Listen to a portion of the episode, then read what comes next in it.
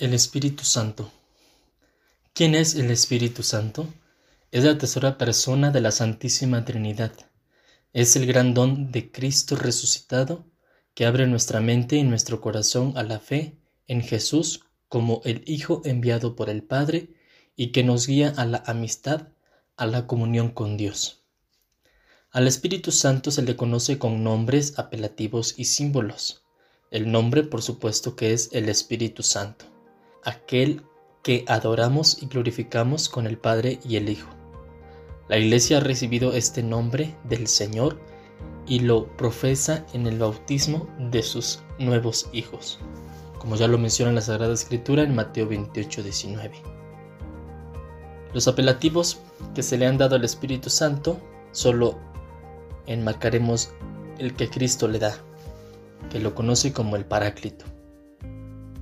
Cuando anuncia, Jesús cuando anuncia y promete la venida del Espíritu Santo, le llama el Paráclito, literalmente, aquel que es llamado junto a uno, advocatus. Paráclito se traduce habitualmente por consolador, siendo Jesús el primer consolador. El mismo Señor llama al Espíritu Santo Espíritu de verdad. Además de su nombre propio, que es el más empleado en el libro de los Hechos, y en las cartas de los apóstoles en San Pablo se encuentran los siguientes apelativos. El espíritu de la promesa, el espíritu de adopción, el espíritu de Cristo, el espíritu del Señor, el espíritu de Dios y en San Pedro el espíritu de la gloria, por mencionar algunos apelativos. También se le conoce como un símbolo y solo vamos a enmarcar tres. Dedo, porque por el dedo de Dios expulsó Jesús los demonios. La ley de Dios ha sido escrita en tablas de piedra por el dedo de Dios. La carta de Cristo entregada a los apóstoles está escrita no con tinta, sino con el Espíritu de Dios vivo, no en tablas de piedra, sino en tablas de carne del corazón. La mano. Imponiendo las manos Jesús cura a los enfermos y bendice a los niños.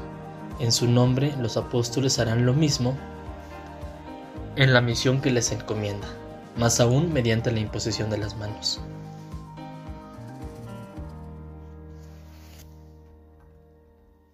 Otro símbolo podemos encontrar la paloma. Desde soltada por Noé vuelve con una rama tierna de olivo en el pico signo de la tierra habitable del nuevo.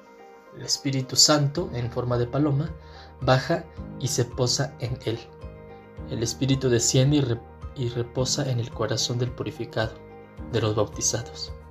En algunos templos, la santa reserva eucarística se conserva en un receptáculo metálico con el que con el forma de una paloma suspendido por encima del altar.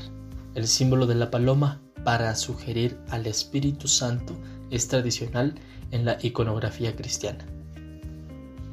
Otra manera de encontrar al Espíritu Santo es en la Biblia, y lo encontramos a través a lo largo de toda la historia de la salvación, desde la creación, el Espíritu Santo de la promesa, así como en las teofanías y la ley, en el reinado y en el exilio, en la espera del Mesías y el Espíritu Santo en la plenitud de los tiempos, por hacer un recorrido vasto. En su cumplimiento a través de Juan Bautista y en María que se encarna el Hijo de Dios. En María, la Santísima Madre de Dios, la siempre Virgen, es la obra maestra de la misión del Hijo y del Espíritu Santo en la plenitud de los tiempos, por primera vez en el designio de salvación y porque su Espíritu la ha preparado el Padre encuentra la morada en donde su Hijo y su Espíritu pueden habitar entre los hombres. Por ello, los más bellos textos sobre la sabiduría, la tradición de la Iglesia los ha entendido frecuentemente con relación a María. María es cantada y representada en la liturgia como el trono de la sabiduría. El Espíritu Santo fue quien preparó a María. Y luego también vamos a encontrar el Espíritu Santo en la iglesia. concretamente en Pentecostés, el día de Pentecostés, que es al término de las siete semanas pascuales. La Pascua de Cristo se consuma con la efusión del Espíritu Santo que se manifiesta, da y comunica con, como persona divina. Desde su plenitud, Cristo el Señor se derrama profundamente en los apóstoles a través del Espíritu.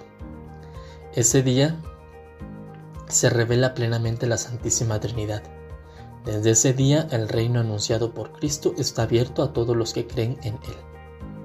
En la humildad de la carne y en la fe participan ya en la comunión de la Santísima Trinidad. Otra manera de encontrar el Espíritu Santo ya en la iglesia es el don de Dios. Como Dios es amor, primera de Juan, capítulo 4, versículo 8 al 16, y el amor que es el primer don contiene todos los demás. Este amor Dios lo ha derramado en nuestros corazones por el Espíritu Santo que se nos ha dado. Y así vamos encontrando también en la iglesia. Y en la iglesia es donde se ve representado más el Espíritu Santo porque a través de él somos enviados. La misión de Cristo y el Espíritu Santo se realiza en la Iglesia, cuerpo de Cristo y templo del Espíritu Santo. Esta misión conjunta asocia desde ahora a los fieles de Cristo en su comunión con el Padre en el Espíritu Santo. El Espíritu Santo prepara a los hombres, los previene, de, los previene por su gracia para atraerlos hacia Cristo. Así, la misión de la Iglesia no se añade a la, de Cristo, y del Espíritu Santo, sino que es su sacramento. Con todo su ser y con todos sus miembros, ha sido enviada para anunciar y dar testimonio, para actualizar y extender el misterio de la comunión de la Santísima Trinidad. Y por último, vemos el Espíritu Santo en la vida personal y comunitaria. En la vida personal, el Espíritu Santo actúa a través de ese impulso que nos ayuda a buscar a Dios. El sentir la necesidad de Dios, el Espíritu nos ayuda para que cada uno de nosotros nos comuniquemos con el Espíritu Santo. Y lo hacemos a través de los sacramentos que ya la iglesia tiene. Por eso es importante que cada uno de nosotros viva estos sacramentos a través de los cuales se nos derrama la gracia del Espíritu Santo, como fruto del amor del Padre y del Hijo. Y es ahí donde encontramos la vivencia del ser templos del Espíritu Santo. Aquí sí vale la pena preguntarnos qué tanto hemos nosotros aceptado a Cristo a través del Espíritu Santo, qué tanto nosotros reflexionamos sobre su presencia en nuestras vidas para que así nosotros podamos también actuar en ella, actuar bajo la gracia del Espíritu Santo, siendo templos vivos a través de nuestro testimonio al cual se nos invita como cristianos. Y también en la vida comunitaria, donde nos desenvolvemos, desde nuestro hogar con nuestra familia hasta con los amigos, la escuela e incluso en nuestro equipo de iglesia, si es que pertenecemos a alguno. Es importante que nosotros, a través del Espíritu Santo, nos sintamos impulsados, y más en este grupo de más específicamente, porque somos llamados a la misión. Entonces, es importante que siempre invoquemos la presencia del Espíritu Santo en nuestros momentos de dificultad, tanto comunitaria como personalmente. Cada uno de nosotros sabe de la necesidad de la presencia del Espíritu Santo para poder realizar sus labores cotidianas. Sin más, reflexionar sobre el Espíritu Santo es sin duda un misterio y seguirá siéndolo para nosotros.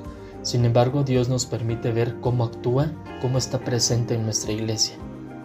Pidámosle, pues, su espíritu, pidámosle a esa luz que nos ilumine para que día con día podamos entender el gran misterio de Dios, de su presencia entre nosotros a través de esta persona divina que forma parte de la Santísima Trinidad.